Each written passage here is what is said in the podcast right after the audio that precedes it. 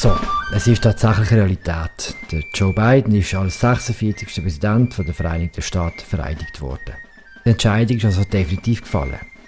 Und damit herzlich willkommen zur letzten Folge von Entscheidung 2020. Mein Name ist Philipp Loser und zur vier vom Tag schwätze ich sogar mit drei Leuten. Zum einen mit Christoph Münger im Auslandschef von Tamedia und mit den beiden Korrespondenten Martin Kilian in Charlottesville und im Aaron Cassidy in Washington. History, faith, and reason show the way, the way of unity. We can see each other not as adversaries, but as neighbors. We can treat each other with dignity and respect. We can join forces, stop the shouting, and lower the temperature. This is our historic moment of crisis and challenge. And unity is the path forward.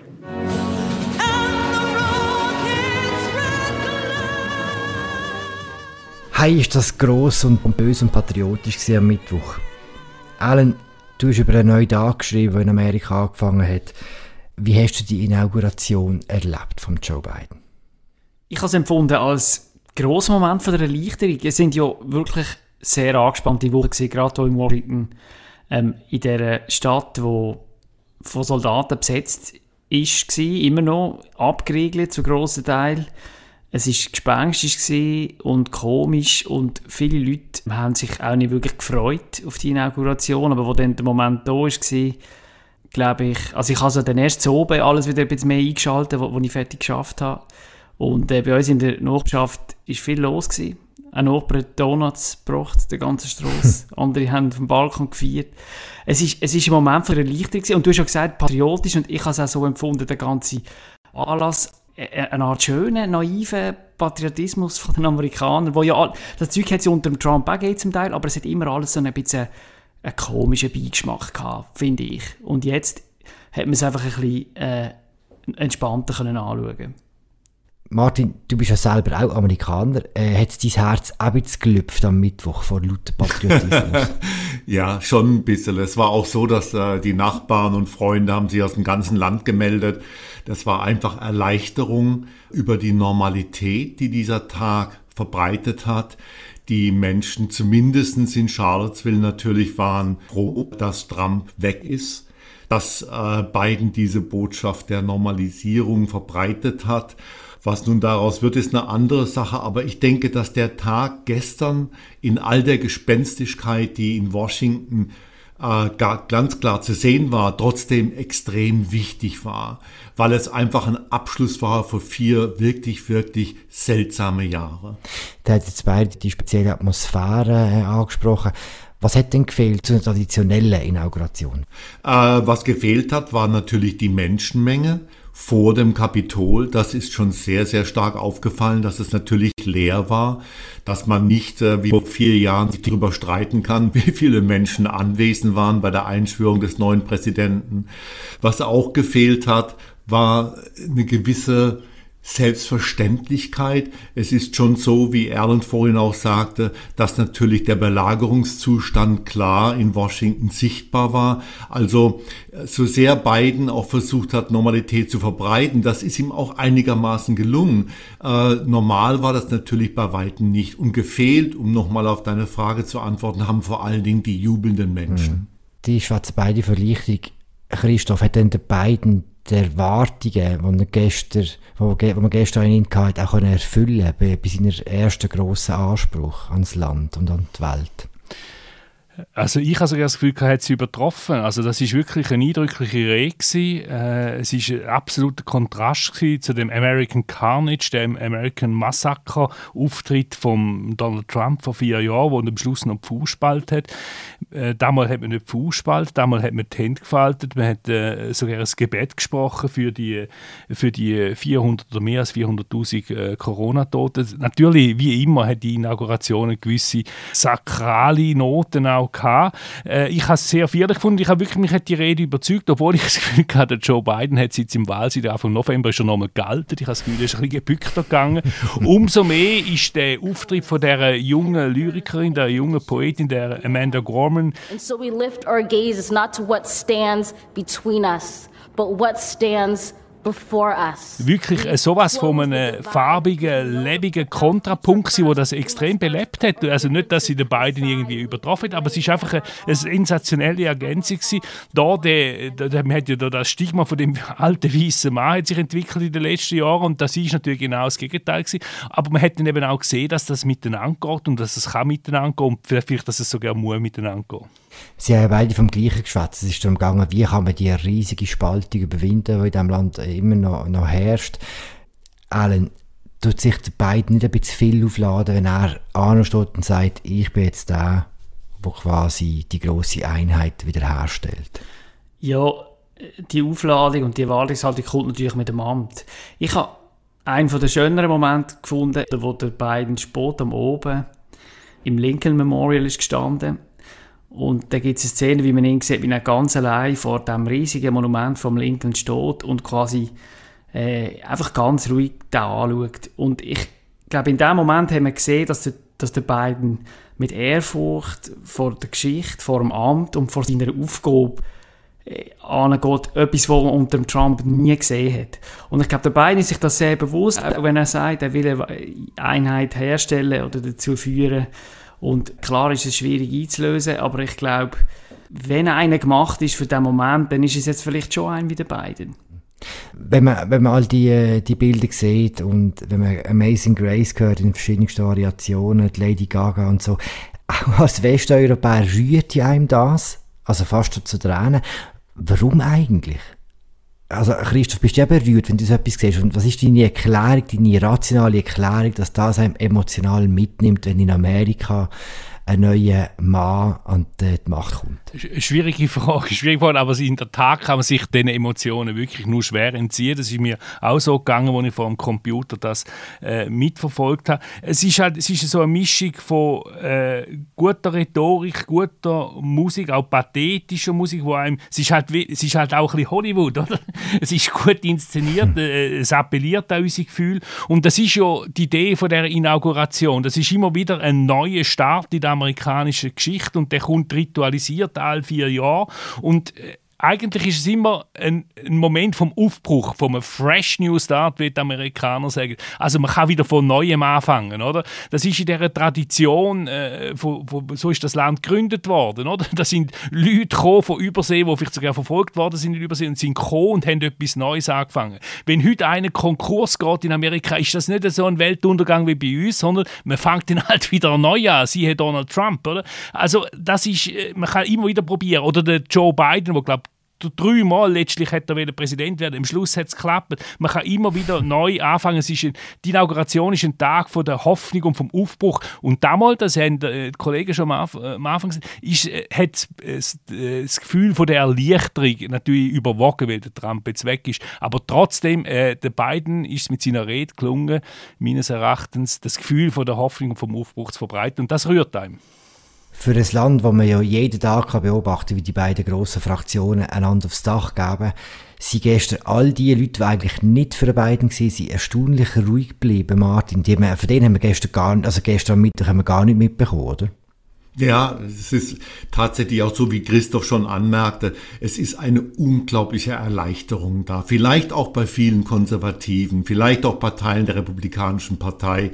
Und da muss man sich eben nochmal vor Augen halten, was das für eine Ausnahmezeit war in den letzten vier Jahren. Ich meine, der Präsident, der gestern abgetreten ist, war natürlich irgendwo schon mental verwahrlost. Das war jemand, der keinerlei Empathie gezeigt hat für 400.000 Corona-Tote. Und das hat, glaube ich, diese Amtseinführung besonders gemacht. Ich denke, dass auch ein bisschen zum Vorschein kam, dass zumindest bei Teilen der Republikanischen Partei vielleicht der Wille da ist, mit einem Präsidenten Joe Biden zusammenzuarbeiten. Aber den besonderen Gehalt des gestrigen Tages, den kann man auch aufhängen an dem Abgang von Donald Trump. Das ist ganz klar. Über den schwätzen wir dann gerade, aber zuerst bleiben wir noch kurz beim Joe Biden. Der hat ja gestern nicht nur ein Feuerwerk bestaunt und ist äh, über Pennsylvania Avenue spaziert, sondern hat tatsächlich auch noch geschafft. Alan, was hat er am ersten Tag alles schon gemacht? Also bevor wir zum ganz Konkreten gehen, einfach noch ein Nachtrag es, dass es eben manchmal gar nicht so viel braucht. Jetzt fürs Stimmungsmäßige, finde ich, hat man daran gesehen, der Martin hat es erwähnt, die Corona-Toten, oder? äh, in der ganzen Verwüstung, die die Pandemie hier angerichtet hat, hat der Trump nicht einmal in einem ganzen Jahr irgendetwas gemacht, wie es der Biden jetzt in den letzten Tagen gemacht hat. Ein Gedenken, ein Mahnmal, eine Schweigeminute, die Aktion, die wunderschöne, wo sie das Lincoln Memorial und quasi Teil von der Mall beleuchtet haben.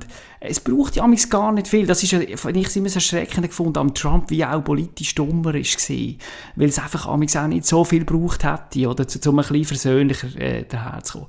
Und jetzt zu, zu deiner Frage. Also der Biden hat ja gerade am ersten Tag 17 Verordnungen erlassen lassen, hat auch schon einige sonst Prioritäten angekündigt, Einwanderungsreform zum Beispiel.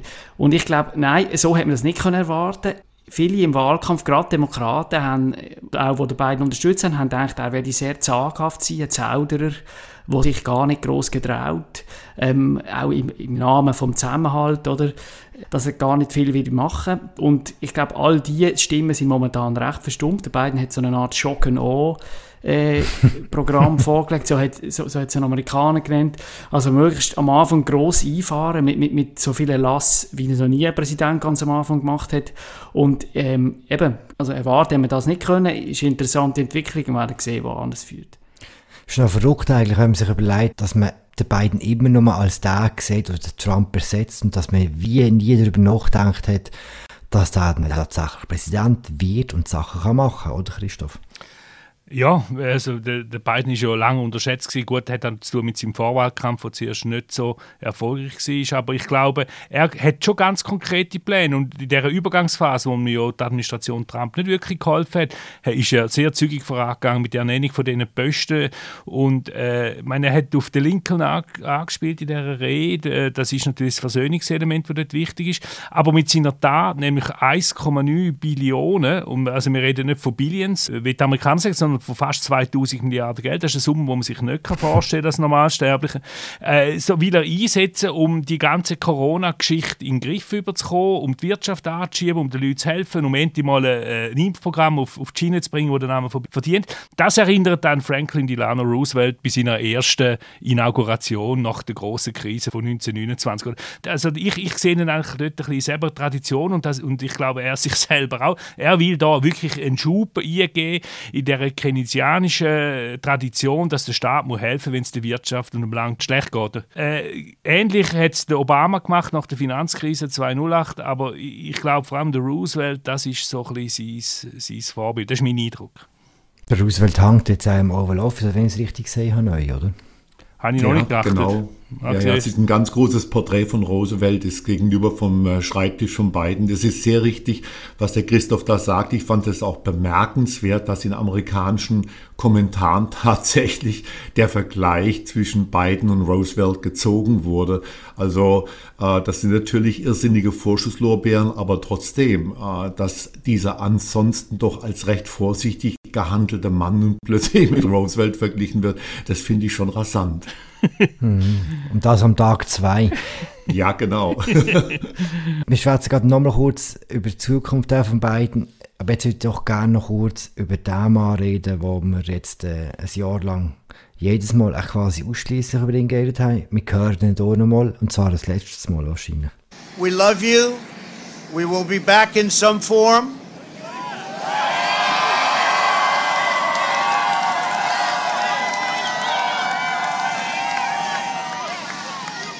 And again, uh, I want to just, in leaving, I want to thank our Vice President, Mike Pence, and Karen. I want to thank Congress because we really worked well with Congress, uh, at least certain elements of Congress. But we really did. We've gotten so much done that nobody thought would be possible. But I do want to thank Congress. And I want to thank all of the great people of Washington, D.C., all of the people that we worked with to put this miracle together. So, have a good life. We will see you soon. Thank you. Thank you very much. Thank Donald Trump, der erste Präsident, der glaub, seit über 100 Jahren nicht mehr an die Inauguration von seinem Nachfolger gegangen ist. Alan, was ist das für ein Abgang gewesen? Hm, ich glaube zwei Punkte. Erstens der Abgang von einem schlechten Verlierer und jemandem, der für demokratische Traditionen wie der Tag vom, vom Machtübergang, vom Machtwechsel nur Verachtung übrig hat. Und entsprechend hat das passt, dass er da seine eigene, ja recht armselige Zeremonie durchgeführt hat. Andererseits muss man auch sagen, das ist die andere Lesart, vielleicht ist es ja besser gewesen, er ist gar nicht gekommen, oder? Er hat dann alles überschattet, äh, wenn er auftaucht wäre. Es hat sich alles um ihn gedreht. Das wäre wahrscheinlich weder im Sinn von beiden und glaube ich auch nicht im Sinn von dem Tag, wo es ja wirklich darum gegangen ist, es, wie viele Leute finden, dunkles Kapitel abzuschließen und äh, vielleicht ist es ja auch besser gewesen, aber es, es bleibt ein komischer Auftritt. Was auffallend war, ist, wie wenig Leute ihn verabschiedet haben. Martin, ist das ein Zeichen, dass äh, so das Establishment des Republikaners jetzt tatsächlich bricht mit ihm? Das ist noch zu früh, um das sagen zu können, aber vielleicht war das ein erstes Zeichen, ja. Ich meine, das wird sich jetzt relativ schnell zeigen, wie groß der Einfluss von Trump auf die Partei noch sein wird. Wir werden das schon in den nächsten Wochen sehen. Wir werden es daran erkennen, ob zum Beispiel im Senat bei dem jetzt kommenden Impeachment-Verfahren doch mehr republikanische Senatoren für die Verurteilung von Donald Trump stimmen werden.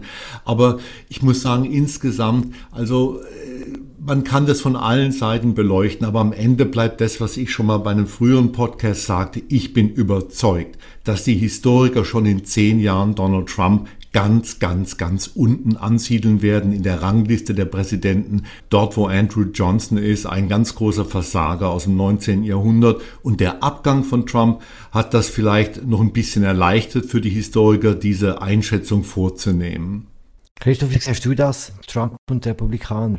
Ja, das ist jetzt der große Test, der ansteht und es wird wirklich interessant sein, wie sich das entwickelt. Die Impeachment-Abstimmung wird das erste, äh, erstes Indiz geben. Ich meine, wir haben nach dem Sturm am 6. Januar aufs Kapitol von den radikalisierten Trump-Anhängern, haben nachher bei der Abstimmung, ob der Biden soll als Präsident jetzt der Sieg da im Prinzip zertifiziert werden, dort hat immer noch eine Mehrheit der Abgeordneten im Kongress, also Repräsentantenhaus und Senat, gegen das gestimmt. Also die sind da noch voll auf der Seite von Trump, äh, obwohl vorher ein Mob eigentlich da das, das heilige Kapitol oder quasi heilige Kapitol gestürmt hat. Also da muss jetzt schon noch etwas passieren, aber es wird natürlich auch fest davon abhängen, weil so ein Mitch McConnell macht, hat er seine Leute in den Griff und so weiter und so fort. Äh, das Problem ist, äh, da gibt es eine Wählerschaft und die, die, die republikanischen Abgeordneten streiten sich im Prinzip darum, wer jetzt die Wählerschaft kann erben. Ganz abgesehen davon äh, sagt ja der Trump, er käme eventuell selber nochmal 2024. Wobei, Sepp kann ich nicht so recht glauben, der wird auch nicht jünger. Aber äh, also da, die, die, die Republikanische Partei wird müssen in sich gehen, was sie jetzt wirklich will. Gut, Vorderhand sitzt jetzt mal in Florida und äh, das Rampenlicht ist ein bisschen anders. Alan, du hast drei Jahre lang jeden Tag jede Regung von Trump müssen verfolgen berufsbedingt, hast du das Gefühl, jetzt kommt die grosse Langweile? nein, das glaube ich nicht, nein. Ähm, eben, erstens, er sitzt zwar in Florida, aber, aber äh, verschwinden er, wird er nicht. Und die Frage, eben, wo die Republikaner angehen, ist, wird eine von der, von der grossen Fragen sein von, von, von der nächsten Zeit. Das Land mit seinem Zwei-Parteien-System ist darauf angewiesen, dass es zwei funktionierende Parteien hat wo ihre Widersprüche intern ausmachen, aber wo beide Parteien irgendwie auf dem Boden von der Demokratie stehen. Eigentlich eine total banale Feststellung, wo man aber nach dem, was passiert ist in den letzten Wochen, Monaten, einfach muss wiederholen. Was in der Republikanischen Partei gelaufen ist, ist, ist zutiefst antidemokratisch. Und das, was meine Kollegen jetzt angesprochen haben, oder, das wird, glaube ich, wirklich entscheidend sein. Wo geht die Republikanische Partei an? Ich sehe im Moment wie so drei Gruppen. Es gibt Establishment-Republikaner, die am liebsten würden komplett brechen mit Trump. Es gibt eine Gruppe, die weiss, dass der Inhalt vom Trumpismus, wenn man so will, ähm, dass sie an denen festhalten quasi aber sich vom Stil vom Trump distanzieren. Und dann, glaube ich, gibt es eine dritte Gruppe, quasi die Verschwörungstheorie-Fraktion, wo wirklich äh, jenseitig ist im Film und, und das wird halt diesen Machtkampf geben zwischen den, äh, Verteilkampf auch zwischen den ja, Fraktionen, wenn man so will. Und allein schon wegen dem wird es nicht ruhiger werden. Und eben dann kommt das Ganze, was der Biden mhm. macht und seine Regierung macht, wo auch da hat man nur die letzten zwei Tage Fox News geschaut, um zu sehen, dass es überhaupt nicht ruhig wird, oder? Ich frage noch mal ein bisschen anders. Ein Teil, dass, dass äh, das ganze Land so in ständiger Aufregung und im ständigen und immer im roten Bereich war, hat auch damit zu tun, dass Trump selber die ganze, auch mediale Polarisierung wahnsinnig voran, vorantrieben hat. Der Biden macht das nicht, das sieht man jetzt schon nach den ersten paar Tagen im Amt. hätten das Potenzial, auch den ganzen Diskurs ein bisschen zu beruhigen. Du, hast, du Alan, hast jetzt zwar Fox News angesprochen, der es auch weit macht, aber vielleicht haben die anderen zwei haben das Gefühl, so der ganze Debattenraum wird sich ein bisschen beruhigen.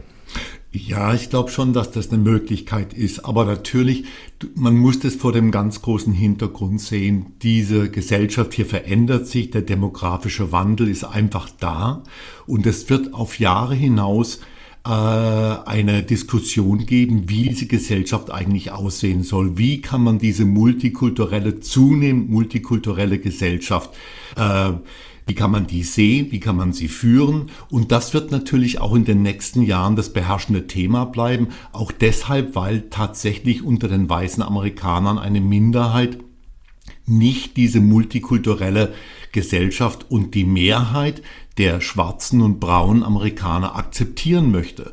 Und da kann ich mir vorstellen, dass Joe Biden in seiner Art tatsächlich diese Debatte beruhigen könnte und Darüber haben wir noch gar nicht geredet, dass es vielleicht sogar bei den Republikanern zu einer Art Spaltung kommen wird. Dass es vielleicht eine neue Rechts der Mitte Partei geben könnte. Äh, solche Versuche sind eigentlich bisher immer gescheitert in den USA, aber ich könnte mir in diesem Moment und vor diesem großen historischen Hintergrund vorstellen, dass es eine neue Rechts der Mitte Partei gibt, vielleicht sogar eine reformierte republikanische Partei und dass Trump vielleicht daran denkt, dass er selber eine ganz, ganz erzkonservative, rechtspopulistische Partei gründen würde. Das würde die amerikanische Rechte spalten, das konservative Lager spalten und dann hätten wir eine ganz neue Konstellation. Hm, das werden wir sehen. Wer nach all dem Pomp, nach all dem patriotischen Tralala, wie optimistisch seid ihr für die Zukunft von Amerika jetzt mit der neuen Präsidentschaft? Was mich auch überrascht hat bei der Inaugurationsrede von, von Joe Biden, ist, dass sie eigentlich einen relativ optimistischen Ton verströmt hat. Und äh, mein, wir haben alle haben gesagt, dem Biden ist nichts zuzutrauen, das ist allenfalls ein Übergangspräsident, was weiß ich. Äh, vielleicht, eben wie gesagt, wir haben schon gesagt, vielleicht unterschätzen wir ihn und vielleicht kommt das besser, als man gemeint hat. Äh, vielleicht kommt jetzt auch, ich meine, der erste Test wird die ganze Corona-Impferei sein, wenn es der Regierung Biden gelingt, die, die Pandemie in den Griff überzukommen und endlich die Impfkampagne voranzubringen und dazu hat die USA wie kein anderes Land die technische Möglichkeit mit ihren Streitkräften. Vielleicht äh, kommt das besser, als man gemeint haben. Und ich glaube, äh, wenn, wenn, das gelingt, äh, die, die, die, die Pandemie in den Griff überzukommen, dann profitieren da auch Anhänger und Anhängerinnen von Donald Trump, gerade in den ärmeren Gegenden im, im Mittleren Westen und so fort, wo, wo ja genauso betroffen sind oder im Süden vor allem. Äh, darum denke ich, sind die Chancen vielleicht gar nicht so schlecht, dass es jetzt besser kommt. Martin, bist du optimistisch?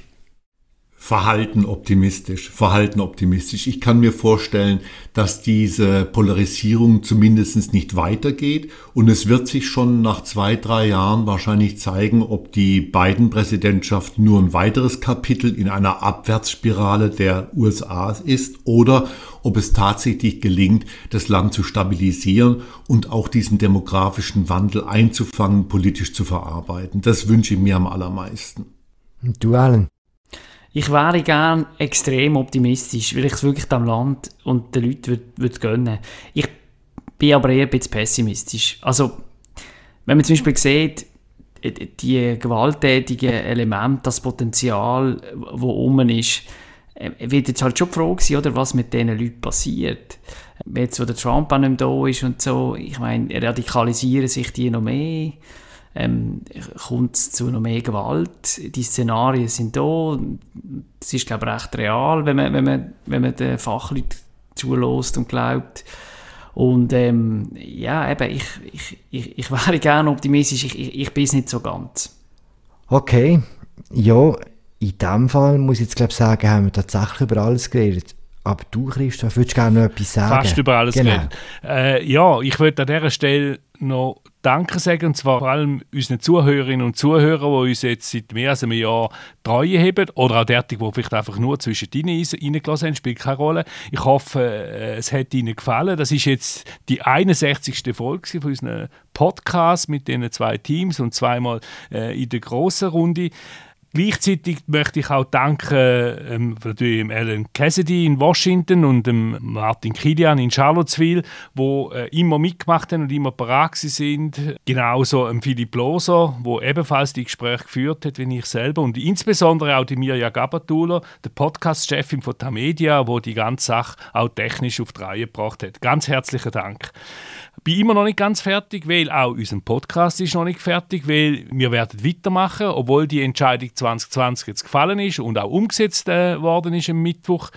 Neu wird der Podcast heißen Alles klar Amerika und äh, wir haben alle zusammen überhaupt keine Bedenken, dass uns da irgendwie Themen könnten ausgehen, auch wenn jetzt Donald Trump äh, sich in seinem äh, Palast äh, befindet in, in, in Florida und im Weißen Haus. Wir werden mit Interesse verfolgen, wie die Regierung beide jetzt die Sache in Angriff nimmt und wie es in Amerika auch außerhalb von Washington zu und her geht. Danke vielmals. Philipp? Sehr gut, in dem Fall ist wirklich alles gesagt. Äh, danke fürs Zuhören. Ich würde sagen, wir geben uns zum Schluss nochmal die Lady Gaga mit der Hymne, weil das wirklich auch einer der besseren Momente war gestern. Äh, ja, macht's gut. Ciao Alan, ciao Christoph, ciao Martin. Ciao zusammen.